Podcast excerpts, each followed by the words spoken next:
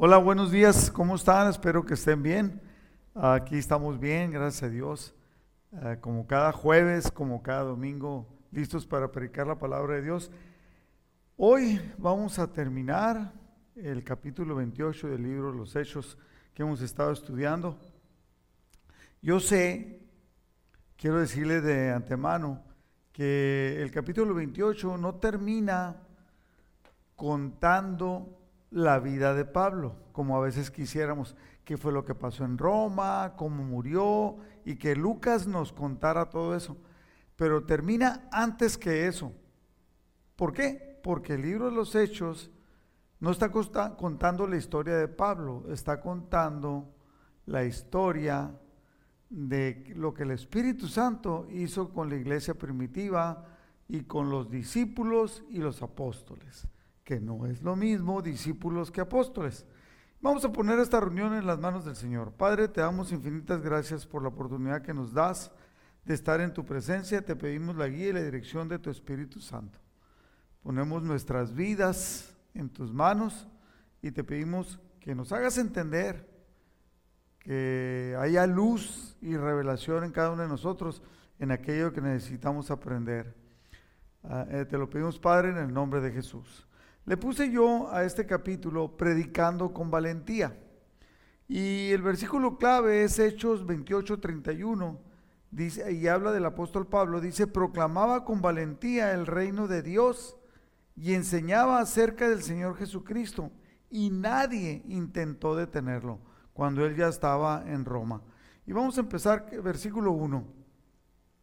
¿Se, ¿Se acuerda que acababan de naufragar? El capítulo 27 habla del naufragio Dice, una vez a salvo en la costa, nos enteramos de que estábamos en la isla de Malta. La gente de la isla fue muy amable con nosotros. Hacía frío y llovía. Entonces encendieron una fogata en la orilla para recibirnos. Mientras Pablo juntaba una brazada de leña y la echaba en el fuego, una serpiente venenosa que huía del calor lo mordió en la mano. Los habitantes de la isla al ver la serpiente colgando de su mano se decían unos a otros, sin duda este es un asesino, aunque se salvó del mar, la justicia no le permitirá vivir, porque ellos sabían que ese tipo de víbora al que le picaba se moría. Y no, no había como en este entonces que hay antídotos, y si uno va a ir a la montaña o va a ir a algún lado donde sabes que hay cierto tipo de serpientes, llevas un antídoto y si te pica, inmediatamente te lo inyectas el antídoto y te detiene eh, lo que pudiera ser la neurotoxina que se llama, que ataca directamente al sistema nervioso, que es donde viene la muerte. Pero entonces en este caso, ellos que no sabían todo esto, cuando lo vieron, dijo, mira, de verdad es un asesino, es, un, es algo, es un delincuente, ¿no? Eh, aunque se salvó del mar, la justicia no le permitirá vivir. Versículo 5.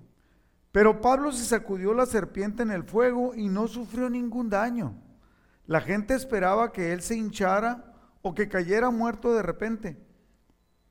Pero después de esperar y esperar y ver que estaba ileso, cambiaron de opinión y llegaron a la conclusión de que Pablo era un dios. Eran bien extremistas, no, es un asesino. Ah, mira, no le pasó nada, es un dios. Versículo 7. Cerca de la costa a donde llegamos había una propiedad que pertenecía a Publio, el funcionario principal de la isla. Él nos recibió y nos atendió con amabilidad por tres días. Dio la casualidad de que el padre de Publio estaba enfermo con fiebre y disentería. Pablo entró a verlo, oró por él, puso sus manos sobre él y lo sanó.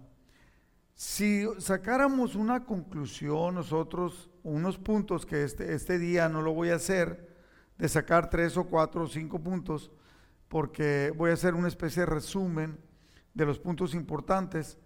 Eh, este sería un punto importante, el cual entender que nosotros los cristianos, al saber el poder que tenemos de parte de Jesús delegado en nosotros, entenderíamos y oraríamos inmediatamente por las personas. Pablo entró a ver al papá de Publio eh, oró por él y puso sus manos sobre él y lo sanó. Entonces, ¿por qué? Porque él entendía, no dice que el papá de Publio era cristiano, sino aquí se nos ha dado poder y autoridad sobre enfermedades. Versículo 9. Entonces todos los demás enfermos de la isla también vinieron y fueron sanados, o sea, se los trajeron. Algunos vinieron, a otros se los trajeron, pero dice que todos fueron sanados. Versículo 10. Como resultado de esa oración por, por sanidad y los resultados, Lucas dice, nos colmaron de honores. Ahí estaba Lucas. Y lo más seguro es que también los demás hubieran orado también por los enfermos, no tan solo Pablo. Nunca lo vamos a saber porque no lo dice. Nos colmaron de honores y cuando llegó el tiempo de partir, la gente nos proveyó de todo lo que necesitaríamos para el viaje. Versículo 11. Tres meses después del naufragio, ahí se quedaron tres meses.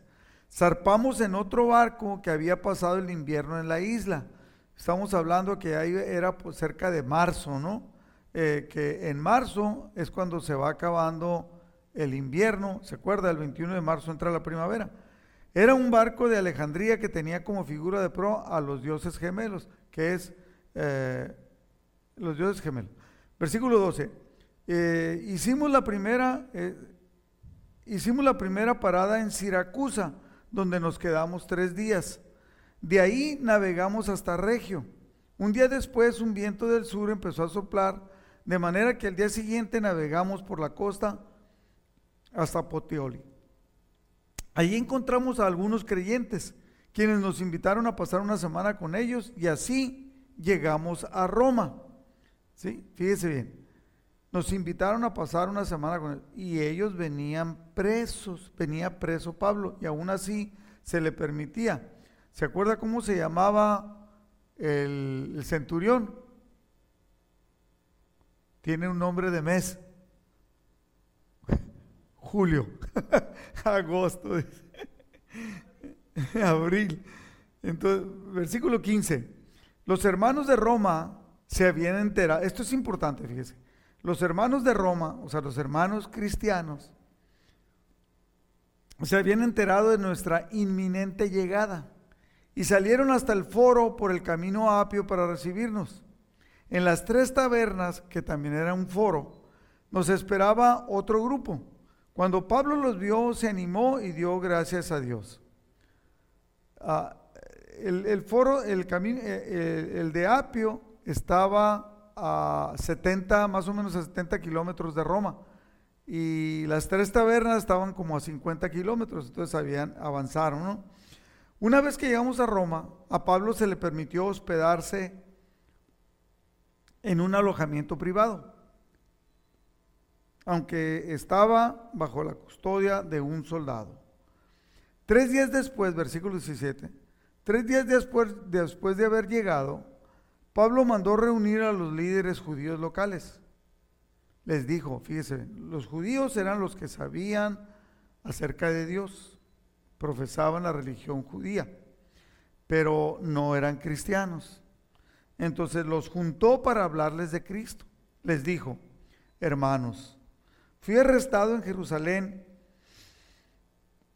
y entregado al gobierno romano a pesar de no haber hecho nada en contra de nuestro pueblo ni de las costumbres de nuestros antepasados.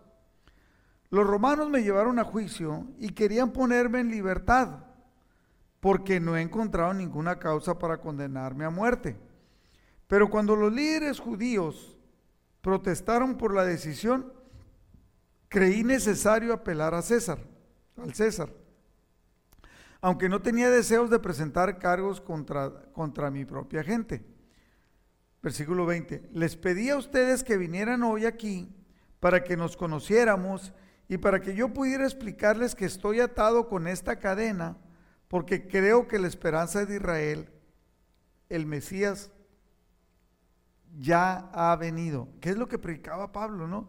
Que el Mesías que estaban esperando los judíos ya había venido y era Jesús que él no lo creía, pero como Jesús se le reveló a él, eh, él tuvo esa revelación donde conoció a Jesús y le dijo quién era, entonces él lo conocía. Versículo 21. Ellos respondieron, ellos, los judíos respondieron, no hemos recibido ninguna carta de Judea ni ningún informe en contra de nadie que haya venido por aquí. Pero queremos escuchar lo que tú crees, pues lo único que sabemos de este movimiento, o sea, del cristianismo, es que se les ataca por todas partes. Es lo único que sabemos y queremos saber por qué. Entonces fijaron una fecha y ese día mucha gente llegó al lugar donde Pablo estaba alojado. Él explicó y dio testimonio acerca del reino de Dios y trató de convencerlos acerca de Jesús con las escrituras. A final de cuentas, todo cristiano debemos de saber explicarle a las personas hablarles de Cristo. ¿Se acuerda que en el capítulo 17 del Evangelio de Juan, Jesús dice, esta es la vida eterna, estaba orando al Padre. Y le dice, esta es la vida eterna, que te conozcan a ti, el Dios verdadero, y a tu Hijo Jesucristo, a quien tú has enviado. Esa es la vida eterna. Y eso es lo que Pablo quería que los judíos supieran, aunque recuerde, el apóstol Pablo estaba llamado a los gentiles. Eh, trató de convencerlos acerca de Jesús con las escrituras, usando la ley de Moisés y los libros de los profetas. Dice aquí claramente, les habló desde la mañana hasta la noche. ¿Se acuerda que ya había estado una noche predicando y predicó toda la noche hasta que empezó a amanecer? Pues aquí les habló para poder convencerlos desde la mañana hasta la noche. Algunos se convencieron por las cosas que, dijo, pero otros de plano no creyeron. 25. Y, y, después de discutir entre unos y otros, o sea, los, los, los judíos,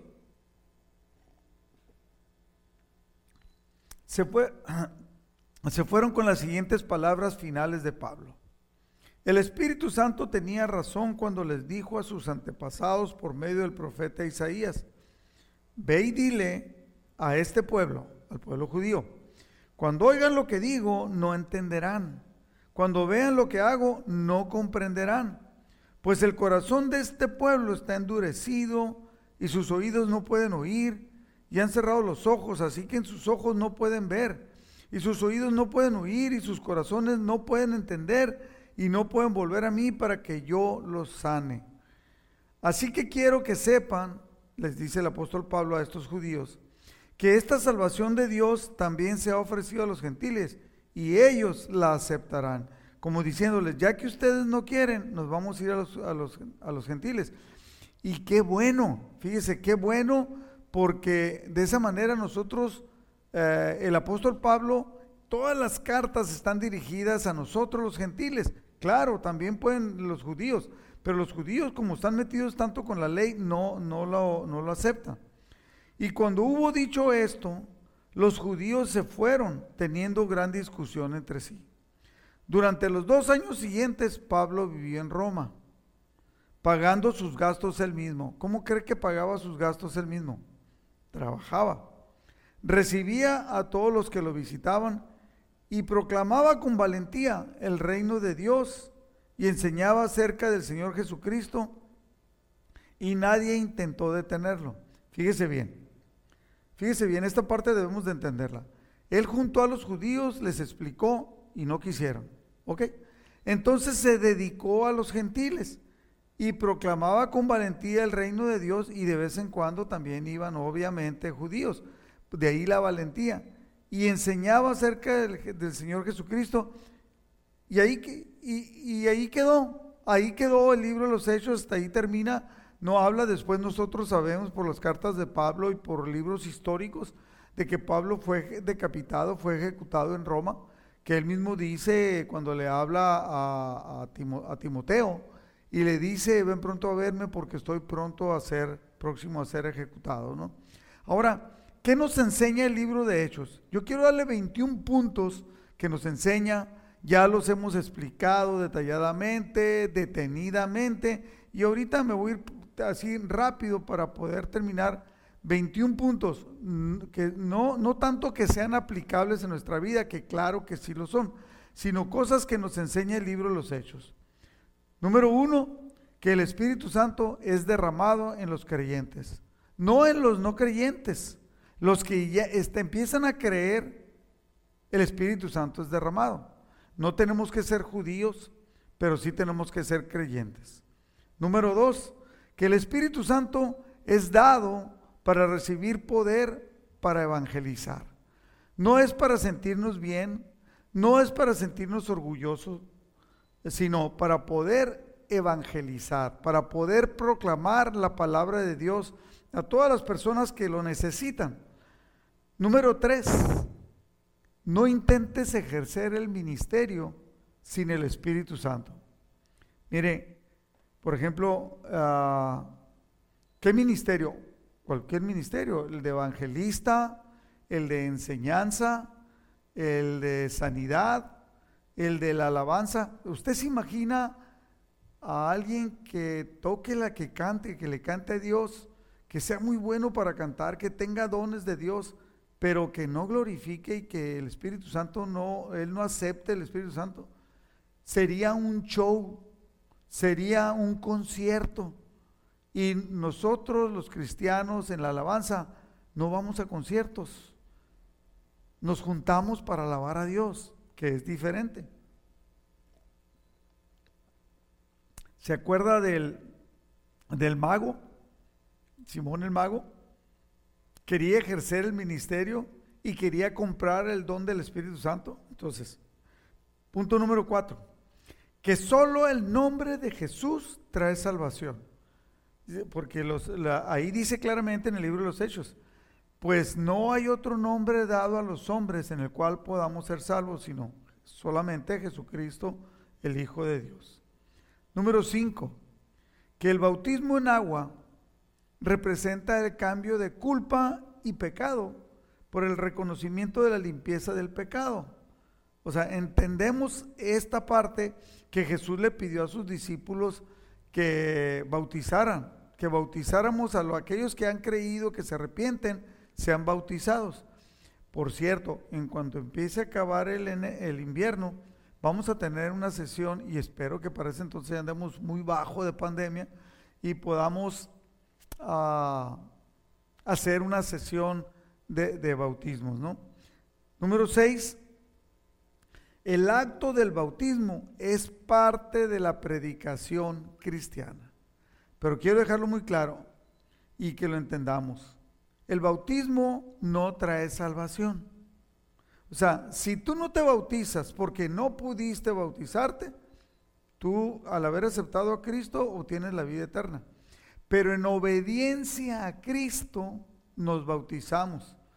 No nos bautizamos para arrepentimiento y para limpieza de pecados. No, porque somos limpios de pecado y porque nos hemos arrepentido, nos bautizamos como evidencia externa de obediencia para, que, para mostrarle al mundo que Cristo vive en nosotros. Número 7. Busca que tu relación con Jesús que sea llena del Espíritu Santo y que eso te ayude a hablar con valentía y comprensión espiritual.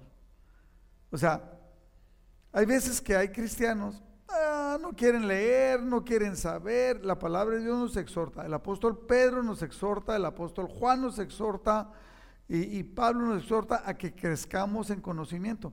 Por eso en el libro de Efesios, cuando Pablo ora por los, los, los Efesios, a la iglesia de Éfeso, pues, eh, y a los colosenses también les dice, y esto le pido a Dios. Cada que oro por usted le pido a Dios que abra los ojos de su entendimiento, que venga una revelación especial para que podamos crecer. Entonces, siempre el cristiano, y en el libro de los Hechos lo vemos, debemos de crecer eh, espiritualmente, en sabiduría y espiritual. Número 8 pídale al Espíritu Santo que Él confirme, el Espíritu Santo confirme nuestro testimonio. Se ha dicho que el libro de los Hechos no debería llamarse libro de los Hechos de los Apóstoles, se debería llamar libro de los Hechos del Espíritu Santo, porque el Espíritu Santo les guiaba y ellos obedecían. Punto número nueve. ¿Se acuerda que dijo cuatro cosas? Decían que nosotros debemos de perseverar en la doctrina de los apóstoles. Ya lo expliqué mucho. Perseverar en la comunión unos con otros. Perseverar en el partimiento del pan, o sea, la Santa Cena y no solamente la Santa Cena, sino la convivencia de entre hermanos cristianos en la comida, porque ahí hay, hay, hay, armonía, hay amor, hay alegría, etc. Y, también perseverar en las oraciones. Eso es algo que hemos nosotros eh, eh, nosotros como iglesia, la congregación, nuestra iglesia, Amistad Familiar de la Imperial, siempre yo como pastor he buscado estos cuatro puntos. Cualquiera que me conoce eh, o que apenas me conoce sabe que esto es verdad. Queremos perseverar siempre en la doctrina de los apóstoles. Que siempre haya una comunión unos con otros. Claro, va a encontrar algunos de nosotros que no quieren comunión, que ellos se sienten como islas.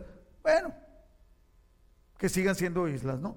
Pero nosotros buscamos la comunión, buscamos ah, perseverar en el partimiento del pan, juntarnos a comer. Ahora lo de la pandemia nos ha, nos ha limitado un poco, pero, pero todavía lo hacemos. Y perseverar en las oraciones. Eso es algo que continuamente estamos, pero tenemos reunión de oración todos los días, oración las damas en la noche, los varones en la noche los lunes, eh, y oración por los hijos los martes, eh, hijos de nosotros, hijos de, bueno, de nosotros no tanto, porque la gente de la iglesia no pide casi por sus hijos, como unas cuatro familias de la congregación, tal vez seis, piden, por sus, piden que yo ore por sus hijos. Casi todos los demás, ciento y tantas peticiones son de gente que a veces ni siquiera son cristianos, de fuera de la iglesia, de otras ciudades. Qué curioso, ¿verdad? Pero bueno, debemos de perseverar en las oraciones. Punto número 13, someternos a la dirección del Espíritu Santo. Siempre pedirle la guía y la dirección al Espíritu Santo. Y debemos de ser sensibles a la guía y ser totalmente obedientes. Porque yo le puedo pedir al Espíritu Santo, Señor, muestra. Y el Señor te muestra y tú haces lo que quieres. Pero no, debemos de someternos a la dirección del Espíritu Santo siendo sensibles a la guía del Espíritu Santo y, totalmente obedientes a Él. Número 14. Esto lo aprendimos también en el libro de los Hechos. Debemos de rechazar la adulación de la gente. El que te digan así cosas bonitas y que, que recházalo, eso te va a echar a perder, ¿no? Número 15, preparar personalmente a gente para que compartan el Evangelio. Siempre estar preparando. ¿Se acuerda lo que hizo Priscila y Aquila cuando vieron a, a Apolos? Dijeron que era un varón elocuente, poderoso para explicar las escrituras, pero no conocía bien, lo tomaron aparte. Priscila y Aquila, no estaba Pablo ahí, y, y, le explicaron para que, para que supiera muy bien de lo que estaba hablando. Ya tenía él bastante, pero le faltaba ser encausado. A mí me ha tocado conocer jóvenes, por eso usted ve a personas más jóvenes predicando la palabra aquí. Eh, ¿Como quiénes? Pues como Neri, como Juancho, como Daniel Gallo, como uh, Juancho, Daniel Gallo, como y, y mande, y Chuyín, Chuyín y Jesse. Bueno, pero estamos buscando cada vez más jóvenes, ya con los varones ya compartió eh, Fernando Macías. Eh, ¿Quién más compartió de...? Bueno, también, también compartieron los mismos. Y, y, yo quiero trabajar más con jóvenes también. Entonces es algo que debemos de aprender. Número 16, debemos de guardarnos de los lobos rapaces. Siempre va a haber personas que quieran provocar división, se quieran llevar gente a hacer desviaciones, tengamos cuidado. Número 17, Debemos de enseñar todo el consejo de Dios, no nada más una parte, no nada más lo que nos gusta, nada, no nada más lo que es cómodo para nosotros, y, vivir en obediencia al Evangelio, llevando a cabo la evangelización. Muy importante el evangelismo. Número 18, busquemos el crecimiento espiritual, tanto en nosotros y en los demás, siempre apoyando a los demás, siempre ir y predicar, compartir. Versículo 19 digo, eh, principio 19, cree firmemente que Dios cumplirá todo lo que Él ha prometido en su palabra. El apóstol Pablo estaba consciente, todos los que compartían estaban conscientes. Y eh, punto número 20, imita el ejemplo persistente de Pablo para predicar el, Evangelio. Si alguien hay un ejemplo en la Biblia que haya sido persistente para predicar, es eh, el apóstol Pablo golpeado, perseguido, naufragio, eh, acusado injustamente, eh, latigazos, y él seguía, se levantaba y seguía. Imitémoslo. Y, punto 21, clamar humildemente al Señor como los discípulos para que el Señor haga señales, realice prodigios y milagros, mientras que esos prodigios, esos milagros y esas señales confirmen el poder del mensaje del Evangelio cuando nosotros predicamos, cuando usted predique. Y esto, si lo aplicamos nosotros en nuestra vida, es algo verdaderamente importante. Eh, incline su rostro. Padre, te damos muchas gracias por este tremendo libro que hemos estudiado. Enséñanos, Padre, a aplicarlo, que podamos entender lo que tú tienes y lo que tú quieres para cada uno de nosotros. Te damos gracias. Gracias en el nombre de Jesús. Ah, quiero, si usted está escuchando y no ha recibido a Cristo como Salvador, quiero hacer una pequeña oración para que usted la repita conmigo, si usted ha creído que Jesucristo es el Señor, y espero que haya seguido todo este estudio, si no, usted se puede meter en YouTube, la plataforma de YouTube y ponerle Amistad Familiar, Valle Imperial, y ahí los puede encontrar y puede ir y estudiarlos todos. Pero y, quiero que repita conmigo esta oración. Señor Jesús, te recibo como mi Señor y mi Salvador. Te pido que entres en mi corazón. Te pido que perdones todos mis pecados y me lleves a vivir de una manera diferente, a entender todo lo que todo esto que hemos que he escuchado, Padre, y, porque ya no quiero vivir igual. Llévame a vivir de una manera diferente y escribe mi nombre en el libro de la vida. Te lo pido en ese amor que tú tienes por nosotros. Si usted hizo esta oración, su nombre, yo le aseguro que su nombre está escrito en el libro de la vida. Dios le bendiga.